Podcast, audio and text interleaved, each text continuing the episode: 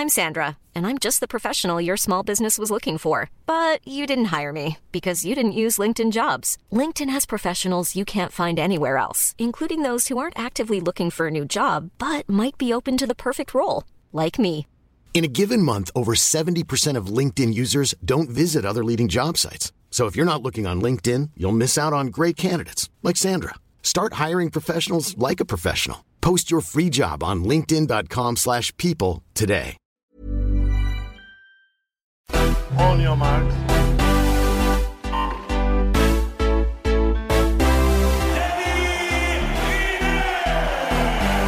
Salut à tous, c'est l'heure olympique, votre podcast quotidien pendant les JO de Tokyo, une journée marquée par la qualification des handballeuses françaises en finale des Jeux olympiques, mais aussi malheureusement par la défaite des basketteuses face au Japon en demi-finale. C'est donc un 4 sur 5 pour les sports co-tricolores, une sacrée performance quand même.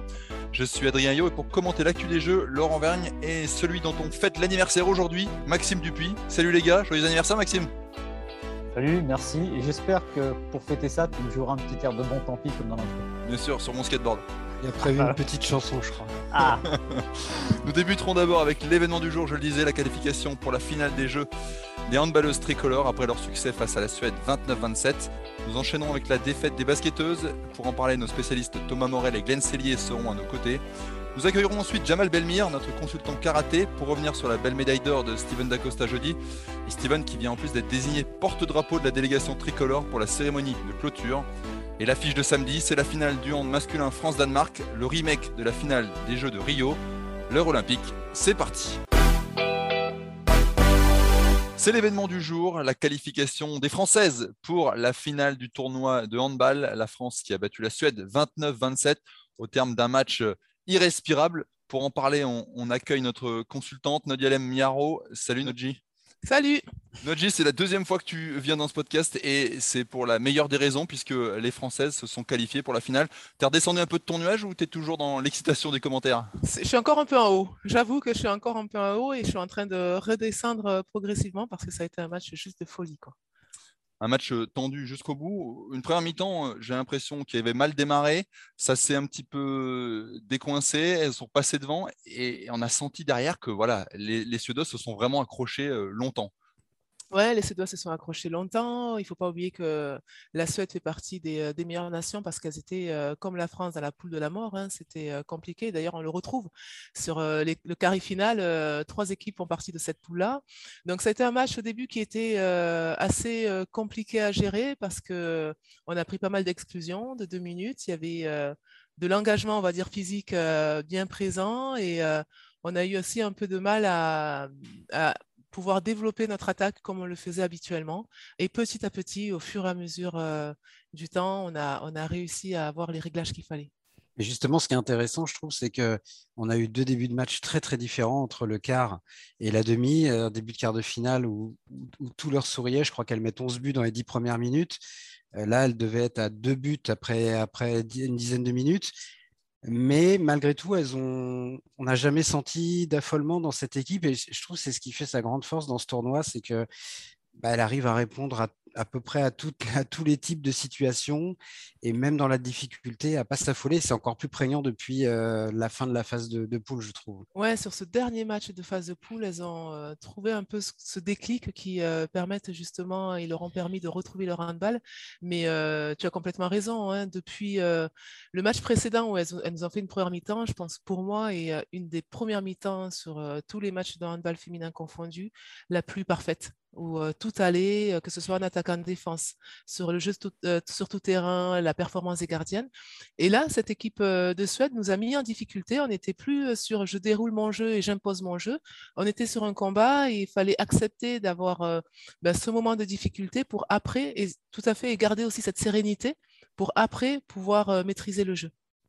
Je voudrais parler, moi, de, celui qui est sur le banc, Olivier Crumbles. Euh, alors, c'est peut-être une impression que j'ai, mais j'ai l'impression qu'il est un moins en avant qu'il l'a été auparavant. Est-ce que son coaching a évolué avec cette équipe? Oui, son coaching, il a nettement évolué euh, depuis son retour à la tête de l'équipe de France, où déjà il s'est entouré euh, d'un staff, il a, je pense, pris le temps de se remettre en question aussi, sur ce qu'il avait de, bien, parce qu'il y a plein de choses qui sont, qui sont très bien, et là où il devait changer certaines choses. Donc, il a donné un peu plus le lead, il a donné un peu plus sa main aux joueuses. Avant, il ne le faisait pas trop, il était vraiment dans cette notion de contrôle. Et très clairement, sur une des, la dernière, le dernier temps mort qu'on a vu, il était hyper apaisé. C'est les joueuses qui ont parlé, c'est les joueuses qui ont confirmé ou donné des informations. Et avant, on avait plutôt tendance à être sur quelque chose de beaucoup plus directif. j'ai souvenir du match contre l'Espagne en poule aussi, où ça se passait pas très bien. Et à un moment donné, il y a, il y a un temps mort et où il est très très calme. Il a la voix très posée, il dit peu de choses. Et je m'étais fait la réflexion que dans la même situation, un match très difficile comme ça où ça se passe pas bien, peut-être l'ancien Olivier Crumble n'aurait pas du tout eu la même attitude dans la même situation. Il se peut qu'on aurait pris une euh, belle soufflante, il se peut qu'on l'ait entendu euh, de manière euh, très forte. Et c'est là aussi où, à un moment donné, on ne peut pas à chaque fois être dans, dans le dur et dans de de l'injonction euh, au niveau des, euh, des sportifs qu'on entraîne. Donc euh, là, très clairement, il est, il est plutôt apaisé. Je pense que le fait d'être d'avoir passé ses quarts, de passer ses demi, l'apaise encore plus parce que l'objectif est atteint. Donc maintenant, la pression, elle redescend très clairement et il faut profiter du moment en fait. Il faut profiter du moment et être dans quelque chose parce que les jeux, faut pas l'oublier, c'est assez stressant, c'est un environnement qui est assez stressant, c'est une compétition qui est assez intense.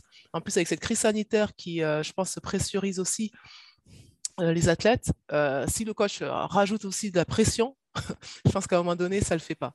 Donc, il a très bien compris aussi qu'il fallait aussi, à un moment donné, lâcher pour que les choses se déroulent bien. Sur le terrain, on, a, outre les, 7 buts de Grace Zahadi dans cette demi-finale, on a surtout vu, comme on avait pu voir Amandine Leno en, quart de finale, là on a vu Cléopâtre Darleux qui a pris le relais, euh, qui a fait des, arrêts incroyables. On a l'impression que euh, la base arrière, les, gardiennes de but, euh, permettent aux Bleus d'avancer sereinement dans cette compétition. Ouais, moi j'ai l'impression que c'est tout le monde parce que si on prend Paoletta Fopa, elle fait aussi un match 5 sur 5, elle fait un match superbe. Ce que j'aime bien, c'est la, complémentarité qu'il y a entre Amandine et Cléopâtre parce qu'elles n'ont pas était au top niveau euh, tout le temps à chaque compétition. Par contre, depuis le dernier match des poules, euh, l'une ou l'autre va apporter quelque chose. Et c'est là où elles sont très complémentaires avec leur style de jeu différent. Après, sur la base arrière, ben, une Océane Cercien qui euh, rentre et qui nous fait du 3 sur 3 et qui est décisive à un moment où on est un peu en fragilité. les ailières, des fois, qui ont pu avoir des moments de difficulté et que l'on retrouve. Donc, pour moi, l'équipe de France, aujourd'hui, elle est assez complète il y a pas forcément, il y a les anciennes qui tiennent, euh, qui tiennent la baraque. Après, il n'y a pas forcément euh, un jeu qui, euh, qui est dépendant à 100% d'une joueuse. Et, ça, je pense que c'est aujourd'hui leur force. Qu'est-ce que tu dirais qui a le plus changé entre ce début de tournoi un petit peu compliqué et, et, et, ce qu'on voit depuis, ouais, depuis la fin de la phase de poule et moi, j'ai l'impression notamment que c'est une équipe qui avait du mal à, conclure ses matchs. Elles, étaient pratiquement toujours devant à la mi-temps, et puis après, ou, à égalité, et puis après, ça, ça coinçait un petit peu. On avait beaucoup dit notamment que ben, sans une grande Amandine Leno, sans des grands matchs des gardiennes, ce serait difficile. Qu'est-ce qui a le plus changé pour toi de, avec ton regard ben, extérieur? Pour moi, elles avaient besoin d'un match référence. Vraiment un match où euh, elles puissent se mettre en confiance et se dire ben, ça y est, là, on y va. Parce que comme tu l'as dit, c'était euh, vraiment euh, assez borderline hein, sur leur performance avec des matchs nuls. Euh, c'était ben, le penalty raté, la, contre-attaque ratée. Donc on a vu que c'était, elles n'étaient pas loin et elles avaient besoin de ce match référence pour se rassurer et se dire qu'on y est vraiment. Et quand elles ont eu ce match référence contre le Brésil, ça y est là, c'est les, les, chevaux sont lâchés et on a senti qu'il y avait ben, des sourires qui sont revenus plutôt que des visages fermés. Euh, euh, des, accolades qui, sont, qui étaient beaucoup plus collectives plutôt que des joueuses qui, après les matchs euh, perdus à égalité, ben, se retrouvent seules, tête baissée contre un poteau ou sur une chaise seule. Là, ça y est, elles ont refait équipe. Et des fois, c'est pas grand-chose. Hein. Mmh. Tu as l'impression qu'il faut soulever des montagnes, mais il y a juste un petit, comme quand tu t'es bloqué le dos, là, c'est une petite vertèbre qui est coincée, tu déverrouilles ça et paf, il y a tout qui se remet en ordre. il, a, il a été question apparemment d'une discussion entre les joueurs justement euh, au milieu du premier tour. Je voudrais que tu nous décryptes un peu, alors pas ce qu'elles se sont dit, mais en quoi ce genre de choses peut justement débloquer? Parce qu'on sait qu'il y a le bras, les jambes, mais il y a aussi la tête. Ouais, parce que je pense que c'est des joueuses qui avaient besoin de reprendre un peu leur place et je pense qu'il y avait aussi besoin de, de joueuses qui affirment et qui prennent aussi à un moment donné vraiment ce, ce, leadership. Donc elles ont échangé sur des aspects très tactiques. le qui fait quoi Qu'est-ce qu'on attend des unes et des autres, la place de chacune, et puis après sur quelque chose de beaucoup plus motivationnel, beaucoup plus de l'ordre de l'engagement, parce que mine de rien, euh, quand on fait les jeux, avant, il ne faut pas oublier qu'il y a cette sélection du nombre de joueuses. Euh, donc, euh, on est un peu en concurrence, on est sous pression. Il y a eu le départ d'Alexandra Lacrabert qui aurait pu complètement les déstabiliser. Donc, elles ont dû, après, à un moment donné, se dire, bon, stop, maintenant, on se recentre sur, sur l'essentiel et elles sont parties sur des choses très factuelles. Il y a encore quelque chose. Vas-y, Laurent. Ouais, juste ce qui est fou, c'est que ça, la frontière entre un tournoi complètement raté et un tournoi qui vire à l'épopée et potentiellement au triomphe, la frontière elle est parfois très très ténue et on le voit avec les filles du hand, avec les filles du basket, avec les volleyeurs aussi qui sont en finale aujourd'hui alors qu'ils sont passés tout près de la catastrophe au premier tour. Et je trouve que ça doit nous inciter aussi, euh, nous tous, à avoir un peu de recul dans les jugements qu'on peut porter de l'extérieur parce que parfois, bah, de la catastrophe euh, à l'épopée, il n'y a, a pas grand-chose. C'est pas toujours linéaire de A à Z. Après, je pense qu'il n'y a pas de hasard et si ces équipes-là ont trouvé les solutions, c'est parce que euh, les avaient en, elles. Donc après, il faut arriver. Euh, oui, complètement, tu as raison. Et tu sais, il n'y a pas de détails à ce niveau-là de la performance, tout est, euh, tout est important. Donc, euh, c'est vrai que des fois, on, a, on peut aller très facilement et très rapidement dans de la critique, mais tu te rends compte que de, à un match près, tu rates mmh. l'exploit ou tu fais l'exploit. Et à un geste près, tu rates, tu rates le tir ou, ou pas. Donc, c'est ça toute la richesse du sport c'est ça, toute cette essence, toute cette essence-là. Et après, euh, dans les jeux, c'est vraiment euh, euh, ce côté un peu universel où à un moment donné, voilà, es, comment tu fais pour pouvoir te mettre dans les meilleures conditions, faire abstraction de toute cette effervescence autour de toi pour te focaliser sur, sur les détails. On l'a vu, tu vois, contre la Suède, Blom qui prend son carton rouge. Mmh. Comment une personne, une joueuse, peut déséquilibrer tout le système. Hmm. Côté français, il y aura quelques petits détails à régler, notamment les G à 7 mètres. Parce que face à la Suède, ça a été 0 sur 4. Euh, et après, c'est notre, point noir. Notre point noir, mais si on arrive à régler ça, euh, il y a des chances qu'on euh, arrive à, aller au bout. Et c'est ce qu'on leur souhaite. La finale qui est à suivre dimanche à partir de 9h sur Eurosport. Branchez vos réveils, nous, on sera devant. Merci Nodji et on passe tout de suite à la séquence suivante. C'est l'autre événement du jour et malheureusement celui-ci n'est pas heureux. C'est euh, la demi-finale perdue par la France face au Japon chez les basketteuses euh, de l'équipe de France. Euh, pour en parler, on accueille deux spécialistes de la rédaction, Thomas Morel et Glenn Cellier. Thomas Morel qui a commenté hein, ce match aux côtés de, Fred Weiss. Bon, malheureusement, il n'y aura pas de cinquième équipe de France en finale des Jeux Olympiques. Et eh oui, on est redescendu un petit peu de, petits nuages. On espérait être su 5 sur 5. Et bizarrement, c'est peut-être le match où on pensait que. Alors attention, hein, c'était loin d'être fait contre le Japon, mais on se disait vraiment, on a perdu contre elle euh, le premier match de poule, on va tirer les enseignements. Alors là, patatras, ça a été tout l'inverse. C'est les Japonaises qui avaient très très bien préparé cette partie et nous, on a complètement joué à l'envers, ou peut-être plutôt les Japonaises nous ont vraiment fait jouer à l'envers avec une meneuse assez exceptionnelle, Rui Machida, qui a quand même distribué 18 passes décisives quand elle était sur le terrain, ça fait un delta de plus 32. On a pris le bouillon. Euh, elle est sortie dans le premier quart-temps. On a fait un petit écart. On a mené de plus 8 à la fin du premier quart. Et puis derrière, on a pris 54-28 à cheval sur les deuxième et troisième cartons. Il n'y a pas eu beaucoup de suspense, hein. malheureusement. Le quatrième carton, c'était du bon vieux garbage time comme on, comme on l'aime pas. Ouais, c'était, bien parti pourtant, comme tu le dis, hein, on menait euh, premier carton. Même à la mi-temps, on avait que 7 points de retard. Glenn, qu'est-ce qui, qu'est-ce qui explique ça? Elle avait mieux préparé le match, les japonaises? Bah, C'est peut-être ce qui est inquiétant. C'est vrai que c'est, ce que dit Thomas. Euh, c'est en, vraiment, techniquement, on a été dominé. Valérie Garnier a, perdu son duel euh, parce qu'on n'a pas su trouver de réponse au jeu. On le connaissait, le jeu en plus. On l'a vu au premier match. Qu'on soit surpris au premier match, euh, je le comprends. Euh, c'est un jeu particulier, le jeu des Japonaises. Il y a beaucoup de mouvements. Le ballon circule vite. Elles sont dynamiques, etc. Et c'est vrai que c'est un jeu qui correspond peut-être pas forcément aux, qualités des, des, Françaises. Mais là, on le savait tout ça. On avait les, ces, enseignements-là, on devait les tirer du premier match et on n'a pas su trouver de réponse par rapport à ça. Ça a été un, vrai fiasco de ce côté-là. Euh, on est dominé tactiquement, on est dominé dans l'envie aussi. Je trouve que euh, les, Japonaises ont tout de suite ont, ont montré qu'elles en voulaient plus que je trouve que les Bleus. Et on n'a pas su s'adapter, on n'a pas su euh, trouver les réponses en fait au, au jeu euh, proposé par les Japonaises. C'est ça pour moi la vraie désillusion et la vraie déception de ce match. Laurent, toi qui as suivi également euh, ce match, euh, on s'attendait à ce que les Françaises voilà, euh, hissent le, drapeau bah, voilà, en finale à nouveau. Est-ce que ça a pu jouer ça aussi, se dire, zut, faut pas qu'on se rate, parce que les quatre autres équipes sont en finale et nous, on, est, on est les derniers à, à passer? Je ne pense pas, d'abord parce que comme on l'a dit, l'entame de match n'a pas été mauvaise et dans le premier carton, ça se passait pas trop trop mal. Non, je crois vraiment qu'elles n'ont simplement pas eu de réponse à ce jeu très atypique euh, que moi j'aime beaucoup. Un jeu très rapide, très intelligent. Et moi, je suis assez impatient même de voir ce que ces japonaises peuvent faire contre les américaines, parce que je pense que c'est un jeu vraiment assez déroutant, mais qui est très très intelligent collectivement. Et il faut trouver les moyens de, contourner le problème qu'elle pose. Et l'équipe de France n'a vraiment jamais trouvé la moindre solution. Et, même, j'ai l'impression que c'était un puissant fond. Plus le temps passait et moins elles avaient de réactions et de solutions. Donc, je ne crois pas tellement à la thèse du euh, elles sont passées au travers pour des raisons psychologiques ou parce qu'elles s'étaient mis trop de pression ou quoi que ce soit. Je crois simplement qu'elles ont été battues par une équipe qui leur a proposer un problème qu'elles n'ont absolument pas su résoudre.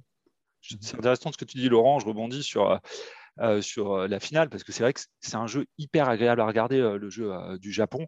Et c'est vrai que j'ai envie de les voir, de les revoir, j'allais dire, contre les États-Unis parce qu'elles les ont jouées en poule mm. et pendant un quart temps. Elles, elles ont joué les yeux dans les yeux avec les Américaines. Alors évidemment, elles ont craqué après parce que bah, il y a beaucoup plus de talent côté américain, évidemment. Mais franchement, c'était intéressant. Elles, peuvent, si elles mettent dedans de loin, euh, évidemment avec euh, Machida, leur meneuse, euh, à, la gestion, à la baguette, ça peut, faire un joli duel, même si pour moi, c'est entendu, on le sait, les Américaines sont évidemment les grandes favorites de cette finale pour une nouvelle finale qui peut être historique, parce que évidemment, il y a Torazi et Soubert dans, le lot. Et euh, et Soubert peuvent, elles sont déjà quadruples championnes olympiques en titre, un cinquième titre au jeu là je crois que c'est un exploit qui n'a jamais été réalisé dans les sports collectifs au jeu. En effet, effectivement, il y a les, deux anciennes, 39 et 40 ans, qui sont en route pour une cinquième médaille, euh, médaille d'or, euh, qui, qui, jouent pour leur coach Stanley, qui, euh, elle, était triple championne olympique 96-2000-2004. Elles se jouaient ensemble déjà il y a euh, 17 ans à, à, Athènes. Enfin bon, c'est, euh, elles sont assez éternelles. Ça n'a pas forcément plu à toutes les petites jeunes, mais je crois que ça y est, elles ont trouvé une alchimie. Pour rappel, les Américaines en finale depuis, euh, depuis 96, c'est à chaque fois plus de 20 points, sauf en 2004, où les Australiennes avaient réussi à finir à moins 11. Donc quand même, oui, elles sont largement favorites. Elles ont ouais. gagné 17 points contre le Japon. Mais si les Japonaises préparent leur match comme elles ont visiblement préparé leur match face à l'équipe de France, et qu'elles arrivent à rectifier un peu euh, deux, trois trucs. Et sur Rui Machida refait, euh, refait cette partie, elle était juste exceptionnelle. Et en défense, il y avait des prises à deux, enfin, il y avait une débauche d'énergie euh, bien, bien plus efficace que côté français. On est quand même un peu passé au travers, on peut avoir des regrets. Timo, juste, je ne veux pas la cibler personnellement, mais Gabi Williams, qui, elle, rêvait de jouer Team USA en, en, finale, un peu passé au travers. 2 sur 11 au tir. On avait ouais. besoin d'une Gabi Williams à un autre et, niveau ce soir. Et Marine Johannes, que, que, qui, qui, est exceptionnelle oui, d'habitude. Un peu, si un peu la même histoire. Ouais. Jouer, c'est ça, c'est un peu la même histoire. Mmh. Bon, il faudra, se, re, se, relever dès demain parce que la France joue euh, samedi à 9h le match pour la médaille de bronze. Ce sera face à la Serbie. Et là, c'est pareil, ça va pas être, ça va pas être simple non plus. Non, c'est pas simple du tout. On le sait. Euh, bah, tout simplement, il suffit de revenir aller un mois et demi avant, euh, en finale euh, de l'Euro, parce que c'est ça qui est particulier en plus pour, pour les Français, c'est qu'elles ont joué un Euro il y a un mois et demi. Alors, ça peut peut-être expliquer d'ailleurs une certaine fatigue ou certaines euh, parce que parce qu'elles ont enchaîné, elles n'ont pas eu le temps de se reposer pendant que certaines euh, équipes se préparaient pour ce tournoi olympique. Elles étaient dans une compétition. J'ai toujours trouvé ça aberrant de vouloir jouer cet Euro à ce moment de l'année en juin. Je trouve ça ridicule et encore plus maintenant, je dois avouer. Et euh, bah, en finale de 7 euros du coup 2021, les Françaises ont perdu contre la Serbie une nouvelle finale. C'est la cinquième fois de rang que les Françaises perdaient en finale. Et malheureusement, c'est une équipe que la France avait déjà affrontée pour la médaille de bronze à au Jeu 2016 avec une défaite. Donc c'est une équipe qui ne réussit pas forcément. C'est notre bête noire. Qu'est-ce qu'il faut, faire pour essayer de les contourner? Alors, c'est psychologique. Il hmm. va falloir être dedans, il va falloir se concentrer. C'est ce que dit Thomas. En plus, euh, là, il y a, il y a quoi Il y a quelques heures pour réussir à, se relever de, cette déception pour enchaîner. ça, je pense que les ça, ça moi, c'est peut-être pas plus mal, ça, la limite, au plan psychologique, de ne pas avoir trop le temps de, de ruminer ça. Mais moi, c'est plutôt physiquement que j'ai un peu peur, effectivement. La récup, là. Euh, là, franchement, on l'a vu quand même contre cette équipe japonaise qui joue très vite. J'ai l'impression qu'on avait du mal à galoper quand même. Et là, l'enchaînement des, deux matchs, euh, de la demi et du match pour le bronze, c'est plus sur la dimension physique que psychologique, moi, que j'ai un petit peu peur que l'enchaînement soit rude pour les Bleus. Effectivement, ça arrive vite. C'est dans même pas 19 heures qu'on va jouer, qu'on va jouer cette petite finale pour la troisième place. Mais si ça peut vous rassurer, franchement, les Serbes, elles n'ont pas fait vraiment forte impression physiquement. Elles avaient l'air, elles aussi, un peu cramées. C'est peut-être un hasard de voir les deux finalistes du dernier championnat d'Europe arriver un tout petit peu au bout du roule. Hein. C'est quand même éprouvant tout ça. Euh, les Espagnols que l'on avait battus en quart aussi euh, sont sortis un peu plus tôt que prévu. Alors ça, sur le côté psychologique, ça peut être bien parce qu'on a parlé de la Serbie qui est une bête noire qui nous avait aussi battu en finale de l'Euro 2015 à Rio en 2016 et donc euh, en, 2021. Il y avait l'Espagne, c'était un peu la même histoire. Donc psychologiquement, on avait battu notre bête noire espagnole, donc pourquoi pas battre notre, notre bête noire serbe je pense que ça sera deux équipes fatiguées. C'est celle qui la voudra le plus. C'est un cliché de dire ça, mais, non, mais c'est pas je crois que ça peut jouer à ça. Surtout sur du bronze, en fait. Quand, quand deux équipes sortent euh, d'une défaite en demi, c'est vraiment. évidemment, s'il y a une énorme différence de niveau, euh, le problème peut être très vite réglé. Mais entre deux équipes qui sont d'un niveau à peu près approchant, euh, je, je, pense effectivement qu'encore plus sur une petite finale que sur une grande finale, c'est vraiment l'envie celles qui auront le plus de ressources psychologiques.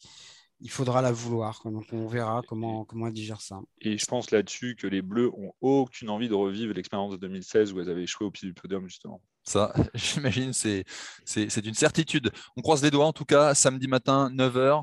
Euh, on suivra ça sur les antennes d'Eurosport. Merci, messieurs, d'avoir participé à, à cet éclairage et on enchaîne sur la séquence suivante. Dans cette séquence, on accueille Jamal Belmir, notre consultant karaté, pour revenir sur la belle médaille d'or de Steven Dacosta jeudi. Steven qui en plus vient d'être désigné porte-drapeau de la délégation tricolore pour la cérémonie de clôture pour tout vous dire, hein, dans les coulisses de la préparation de ce podcast, on a essayé d'appeler Steven pour le faire venir. Il est en ce moment avec le CIO en train de, d'emmagasiner les dernières informations pour la, cérémonie de clôture demain. Euh, Jamal, j'imagine que rien que d'apprendre ça, c'est une fierté pour le karaté que euh, Steven Dacosta soit le porte-drapeau de la délégation française. Tout à fait. Donc, euh, déjà, on est très fiers qu'il fasse médaille d'or. C'était un challenge parce qu'on l'a vu hein, dans les disciplines additionnelles, il n'y a que le karaté qui a fait une médaille et en plus une médaille d'or.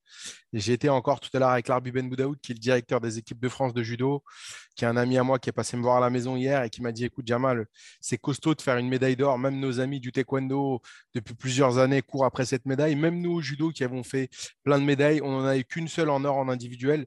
Donc, déjà, premièrement, chapeau.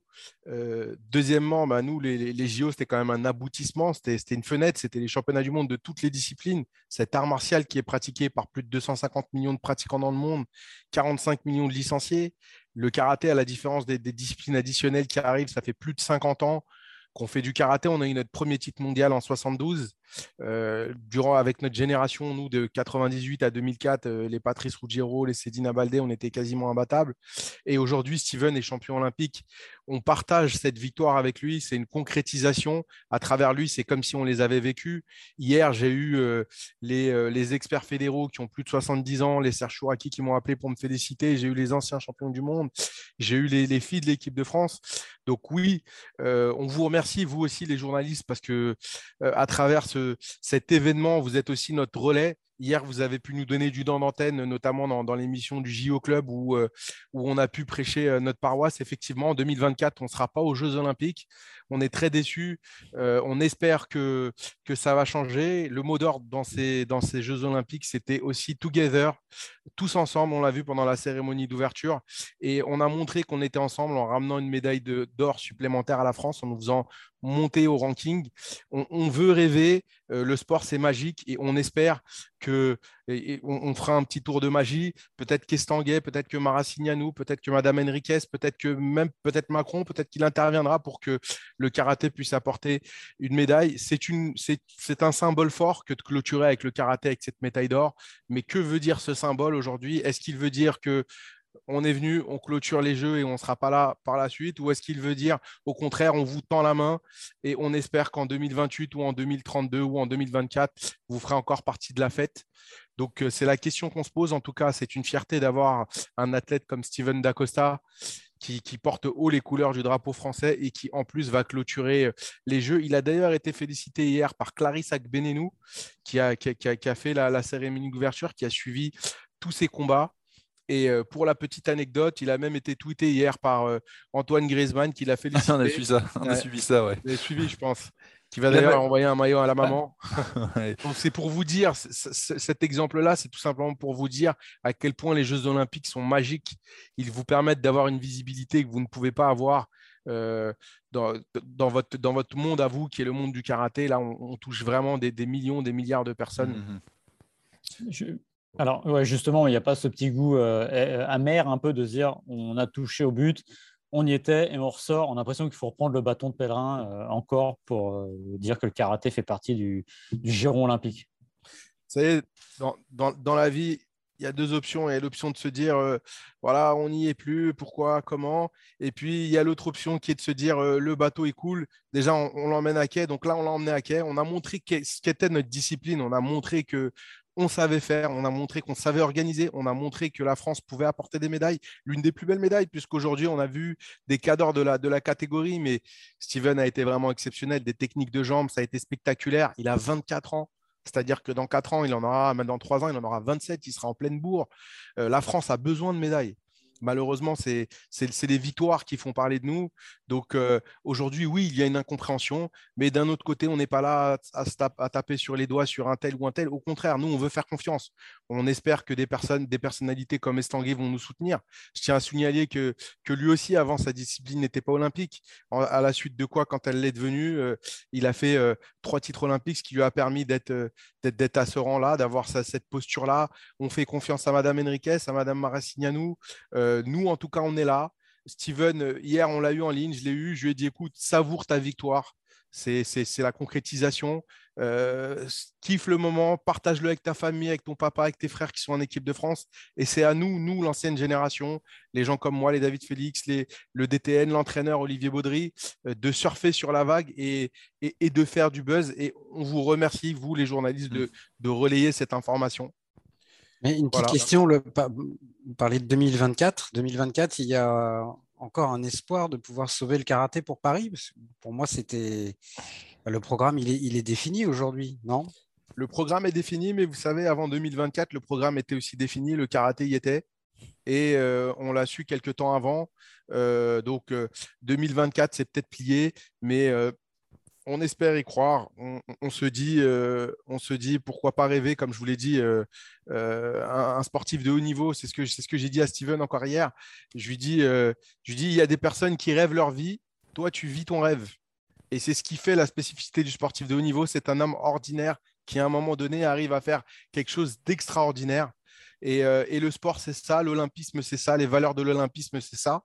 Et nous, on voulait montrer qu'à travers notre sport, qui est aussi un art martial, on a des valeurs comme le respect, le courage, la confiance en soi, toutes ces valeurs-là que prône l'olympisme.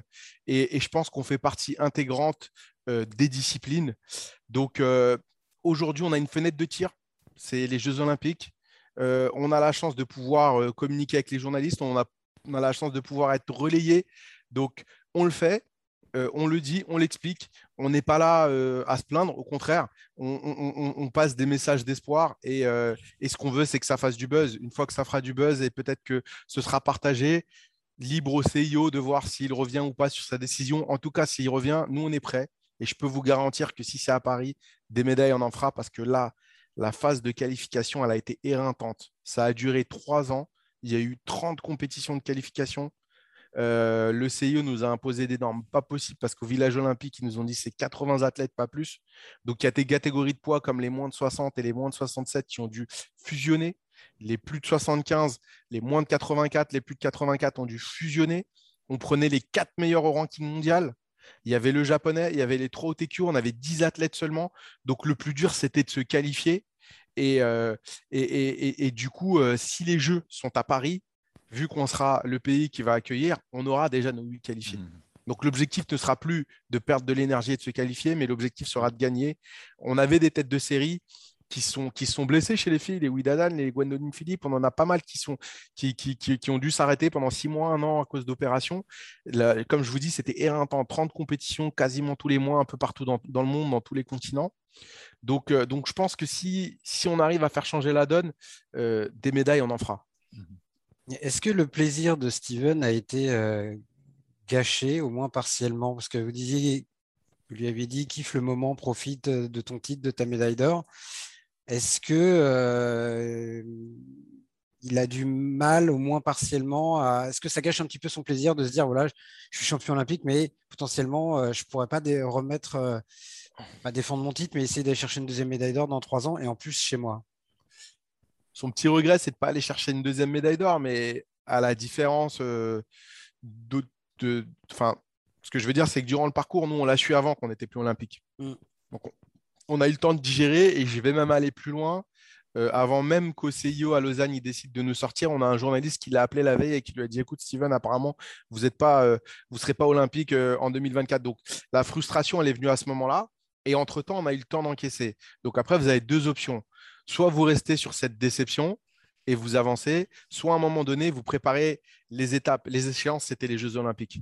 Et là on l'a vu, c'est quelqu'un qui dans la même journée il a perdu contre le Jordanien, il s'est fait surprendre. Euh, derrière, il y avait une phase de poule, il fallait qu'il fasse les cinq combats. Il se remobilise, il gagne les cinq combats. Derrière, on a Olivier Baudry, l'entraîneur, qui l'a poussé, qui l'a un peu piqué. Pour la petite anecdote, il a même eu son papa. Donc, je peux même vous parler de l'échange qu'il a eu avec son père, puisque c'est son père, son entraîneur. Euh, Steven a dit à son père Ah, j'étais pas bien, je suis un peu nul sur la compète. Le père lui dit Mais non, dis pas ça. Tu avais quand même des choses intéressantes. Steven le répète une deuxième fois, une troisième fois. Et à un moment donné, son, père, comme il connaît bien le fiston, il lui dit Écoute, je vais, je vais t'expliquer une chose. Si tu n'as pas envie de la gagner, cette médaille, arrête tout de suite. Derrière, ça le pique dans son orgueil. On voit un autre homme qui arrive sur les demi-finales et les finales. Il a été impartial. Tout ça pour vous dire quoi? C'est quelqu'un qui arrive à se remobiliser. Donc, on a les champions, mais les très grands champions, c'est des gens qui arrivent à changer de stratégie le jour J. Et ce jour J, c'était le jour des Jeux Olympiques. Mais à la différence des autres disciplines, vous savez que dans votre vie, et dans l'histoire du karaté, jusqu'à présent, vous n'allez avoir qu'une seule chance de pouvoir y participer. Mhm. Donc la pression était énorme. Et il l'a quand même fait, il a fait cette médaille d'or. Donc, euh, donc comme je vous dis, c'est, je vous explique son trait de caractère pour vous dire que on a digéré le fait qu'on n'y serait plus en 2024. Notre objectif, c'était de briller là à ces JO. On l'a fait, on a eu une belle médaille. Et, maintenant, on, va faire ce qu'on peut et libre au CIO de, de changer ou pas la donne. Et on rappelle hein, pour l'instant, les jeux ne sont pas tout à fait finis, notamment les sports collectifs qui peuvent encore apporter des médailles d'or, mais là, ce jour, vendredi, à 48 heures de la fin des jeux, euh, la France, c'est 7 médailles d'or issues de 5 sports seulement. Il n'y a que 5 sports qui ont rapporté au moins une médaille d'or dans le karaté. Merci Jamal Belmire d'avoir euh, participé au podcast L'heure olympique. Euh, on va passer tout de suite à l'affiche du jour. L'affiche du jour, c'est donc la finale France-Danemark en handball masculin, euh, la finale qui aura lieu samedi à 14h. Pour en parler, on est toujours avec euh, Maxime Dupuis et Laurent Vergne et on accueille de nouveau notre consultante Nodialem Miaro. Euh, cette finale, c'est la revanche de Rio, c'est un peu devenu notre bête noire, le Danemark. on a quand même envie d'y croire, non? Bah, Bien sûr, et on va y croire. Et on espère on va le faire cette fois-ci. Quels sont les, pièges à éviter, notamment cette finale? On, connaît la, qualité du Danemark, mais ah, le Danemark, c'est une équipe euh, qui joue avec euh, de tellement bons joueurs. C'est euh, déjà une culture handball qui, est très forte. c'est un Michael Hansen hein, qui est un peu la tour de contrôle de, de cette équipe. Et puis après, un Gitzel qui est un jeune joueur de 22 ans qui est juste phénoménal parce qu'il est, il a un contre un de fou. C'est un petit gabarit qui, pardon, joue de la première à la 60e minute. Et on a vu hein, tous les adversaires qu'ils ont rencontrés ont eu du mal face à lui. Donc euh, ben, ça, c'est le Danemark. J'ai envie de te dire, ça, c'est le Danemark. C'est une équipe qui est très complète, qui euh, joue à la Scandinave avec euh, des ailiers qui anticipent et qui, qui vont vite. Mais en face du Danemark, ben, il y a la France qui a montré tout au long de la compétition qu'elle était, qu'elle était bien présente. certes, on a eu la blessure de Timothée Nguessan qui ben, malheureusement pour lui, ne euh, lui permet pas d'aller jusqu'au bout de la compétition. on a retrouvé Desca. On a une équipe de France qui, avec une base arrière euh, assez euh, complète, qui peut jouer sur pas mal de, capacités, que ce soit le débordement, que ce soit le tir de loin. Nico Karabatic qui revient au top du top. franchement, sur les derniers matchs qu'il a produits, il a été essentiel. Et, et notre base d'ailier. Donc, et Vincent, quand même. Et Vincent, Gérard, fait, euh, Vincent Gérard, dans les cages qui nous a fait euh, une, euh, une demi-finale de, de, fou hein, avec quasi 45% de pourcentage d'arrêt. Donc, ce 17 arrêts ouais, sur 39 tirs, 44% de. Ouais, ouais. Donc, c'est. Écoute, ça va être pour moi un match hyper beau à voir si les deux équipes jouent à leur niveau de jeu, ça va être une super finale avec des, des, super situations de tir, de, de 1 contre 1 et peut-être avec des exploits des gardiens hein, qui vont faire que ça va être un match à suspense. Il y a, cinq ans à Rio, donc c'était déjà euh, la même affiche.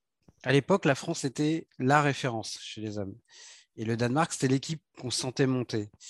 Aujourd'hui, est-ce que le Danemark n'est pas devenu, euh, même s'ils connaissent parfois des trous dans certaines compétitions, mais ils sont champions olympiques en titre, ils ont été champions du monde, est-ce qu'ils ne sont pas devenus la France d'il y a quelques années En fait, est-ce que ce n'est pas eux la référence Et le fait de gagner cette finale contre les Bleus, de devenir double champion olympique, entérinerait pour eux vraiment cette période de domination? Ouais, euh, pour moi, c'est les deux équipes qui sont les deux références, avec une équipe de France qui a été remaniée, qui avec euh, des changements de, coach, avec euh, voilà des, joueurs qui, qui ont arrêté. Donc, pour moi, oui, ces dernières années, le Danemark a montré sa suprématie et veut tout faire pour la confirmer. Et la France, qui est une équipe qui se renouvelle, qui et vraiment dans une période de transition et en train de vouloir justement faire en sorte que la, référence, c'est elle. Et je pense que très clairement, c'est pour ça pour moi que ça va être un beau match parce qu'il va y avoir aussi un match dans le match, c'est-à-dire qui, est, qui est le meilleur c'est qui le patron là dans l'histoire? C'est qui qui, qui, est au toit du monde? Et les Danois, ces dernières années, nous ont montré effectivement qu'ils avaient pris un peu cette place-là aux Français. Euh, mais, nos Français sont en train aussi de nous montrer qu'ils ne vont pas la laisser comme ça, cette place, et qu'ils ont aussi tout le potentiel pour la reprendre. Donc, euh, c'est assez, euh, assez équilibré et je pense que ça va être super, super beau à, voir parce qu'on est là aujourd'hui, on sera sur une finale qui sera avec quasiment les meilleurs joueurs au monde sur du poste à poste. Euh, il faut rappeler aussi que le Danemark, évidemment, avait pris le dessus en 2016, mais les Français vont faire une quatrième finale olympique de suite. Euh, pour donner une idée du contexte, c'est la même série que les États-Unis en basket. Donc, pour dire ah, un peu la, domination et l'énormité. Et il y en a trois, évidemment, qui vont être regardés c'est Karabatic, Guigou et Abalo, qui, eux, peuvent gagner leur troisième titre olympique. Et ça aussi, c'est énorme. C'est Marie-Jo Pérec, c'est Tony Estanguet. Donc, eux, c'est vraiment rentrer dans les. Riner, exactement. c'est rentrer dans une, dans une légende et une caste hyper fermée. Et justement, je pense, enfin, tu seras d'accord avec moi pour dire qu'il faut absolument pas. Ils ont presque banalisé ça. Or, c'est tout sauf banal, cette, euh, de durer comme ça au plus haut niveau sur plus d'une décennie. Non, je ne pense pas qu'il est euh, banalisé parce qu'ils sont euh, tout le temps et toujours dans cette recherche des performances. Donc, une fois que tu l'as goûté, tu veux repartir chercher une autre médaille. Donc, je pense que les trois ont en tête qu'ils sont en train de, d'étoffer leur, euh, leur palmarès et qui peuvent écrire quelque chose de très beau. Sauf que quand tu es euh, au jeu, tu fais et tu vis les choses euh, jour après jour. Donc là, ils sont plutôt en mode Danemark, final. pas accumulation de mes médailles, mais vraiment tout faire pour amener cette médaille d'or. Et on l'a vu, hein, la joie de, de Nico Karabatic, de Guigou et de Luc à la fin de, de cette demi-finale. C'était des sourires d'enfants c'était des sourires d'enfants et, euh, et, je pense que c'est euh, aussi ça le, euh, la beauté du, du, sport et surtout des jeux, c'est quand tu, j'imagine, parce qu'en fait, je te dis ça, mais je suis jamais monté sur un podium olympique, donc j'en sais rien en fait. mais je suppose que le moment T, attends juste, tu ressens, tu vis juste le moment présent en fait.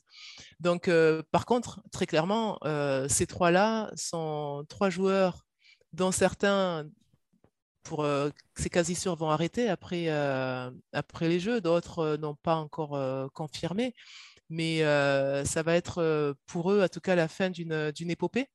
Et je pense que s'ils peuvent justement finir contre Danemark avec cette victoire et à dire que c'est nous ben, le, les rois du handball et qui dominons cette discipline, ils vont le faire. Si tu devais cibler, Nodji, les deux, trois points clés de cette finale sur laquelle, selon toi, ça va se jouer? Euh, alors depuis le départ, je n'arrête pas de parler des gardiens parce que pour moi, à un moment donné, euh, alors là, les gardiens, ça va pas forcément être sur leur euh, pourcentage de réussite, mais sur le moment où ils vont faire des arrêts aussi les arrêts décisifs à un moment euh, important. Euh, parce qu'ils pourront tous euh, peut-être être à 30%, 35% d'arrêt, mais on le sait, il y a des moments où tu arrêtes un tir à 6 mètres, paf, ça fait tout basculer. Donc l'importance des gardiens, je pense à capacité à, faire déjouer la base arrière, Hansen et Gitzel. après, il y a un rôle aussi défensif où on voit que la défense danoise amène un peu nos attaquants français en entonnoir au centre. Et si on arrive, nous, à prendre vraiment utiliser tout le terrain dans sa largeur. Pas se et faire pas, aspirer. Ouais, et pas se faire aspirer au centre parce qu'après on se retrouve en difficulté. Ça peut être aussi une, une des clés du succès. J'ai l'impression qu'on est prêt pour cette affiche. Je le disais, samedi à 14h. Euh, on espère que les Bleus remonteront sur le toit de l'Olympe. En tout cas, on sera branché, on t'écoutera euh, aux côtés de FX Raleigh euh, sur les antennes d'Eurosport. Merci d'avoir participé à l'heure olympique. Je vous rappelle que ce podcast est disponible sur toutes les bonnes plateformes d'écoute, de Deezer à Spotify en passant par Acast ou Apple Podcast. N'hésitez pas à nous noter, à vous abonner aussi pour recevoir les derniers épisodes. Et puis nous, on se dit à très vite. Salut. Et, encore, bon et encore bon anniversaire, Maxime Dupuis. Et encore bon anniversaire, Maxime Dupuis. bon anniversaire, Maxime. Merci. Salut. Ciao.